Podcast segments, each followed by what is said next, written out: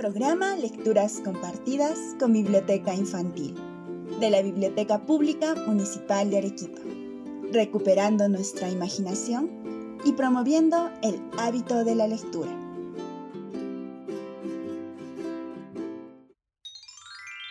Hoy presentamos La Niña Caprichosa, José Carlos Bernedo Málaga. José Carlos Bernedo Málaga fue natural de Yarabamba, distrito de la provincia de Arequipa.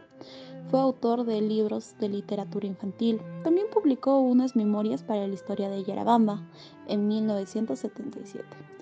En 1940 publicó un libro de cuentos infantiles, de donde extraemos el relato de hoy, titulado La Niña Caprichosa.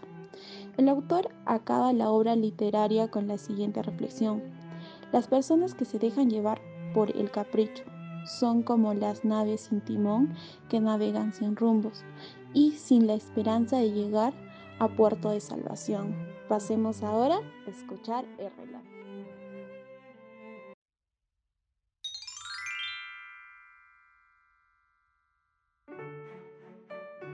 La niña caprichosa.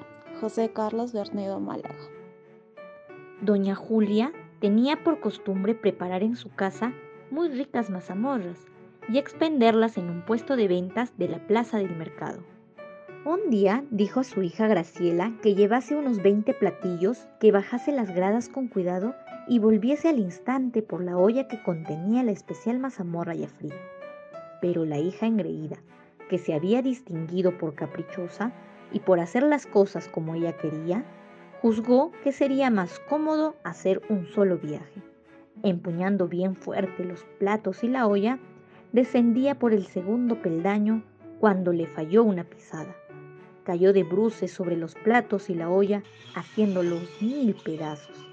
Se fue rodando, envuelta en la roja y espesa mazamorra, hasta llegar al final de la escalera.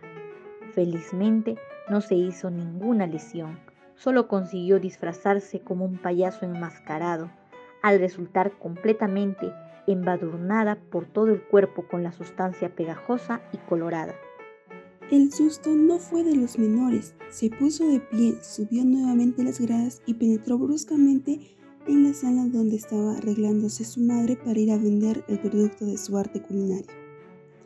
Esta apenas la vio, echó a correr pidiendo auxilio, en tanto que la chica le seguía diciéndole, Mamá, mamá, mira lo que me ha sucedido pero aquella madre que jamás pensó en que podía ser su querida Graciela, no se detuvo en las humildes llamadas.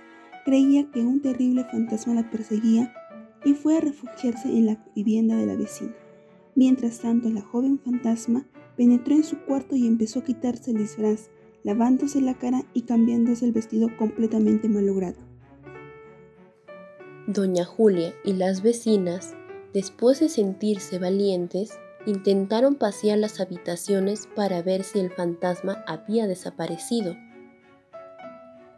Pero grande fue la sorpresa que se dieron al encontrar a la niña Graciela llorosa y desnuda, que acababa de hacer el papel de fantasma.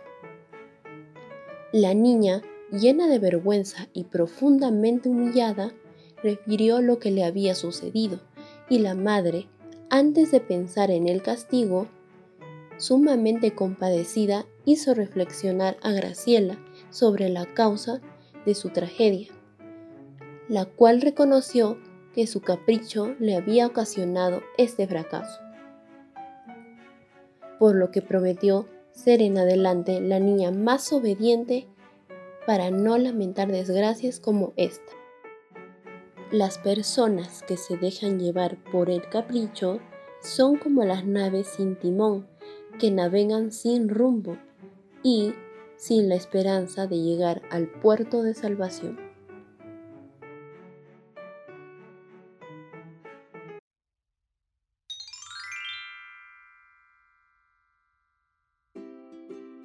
El significado de las palabras ¿Te causaron curiosidad algunas palabras que oíste en la narración? Aquí tienes el significado de alguna de ellas. Embadurnar. Extender una sustancia espesa o pegajosa sobre una superficie o cubrirla con ella. Compadecer. sentir tristeza al ver padecer a alguien y desear aliviar su dolor o sufrimiento.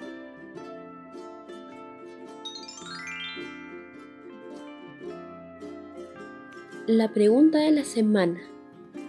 ¿Qué enseñanza nos deja la narración de hoy? La niña caprichosa.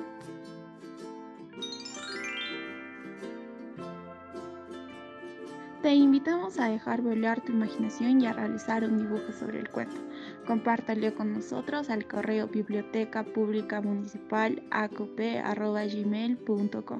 Los trabajos serán expuestos en la página de Facebook de la Biblioteca Municipal de Arequipa. La narración del texto estuvo a cargo del voluntariado de la Biblioteca Pública Municipal de Arequipa, por Esmeralda Armendares Colque, Noelia Lucero Condori Mamani, Yanela Erika Core Cruz y Tania Ivón Álvaro Roca. Los esperamos la próxima semana, a la misma hora, con una nueva historia.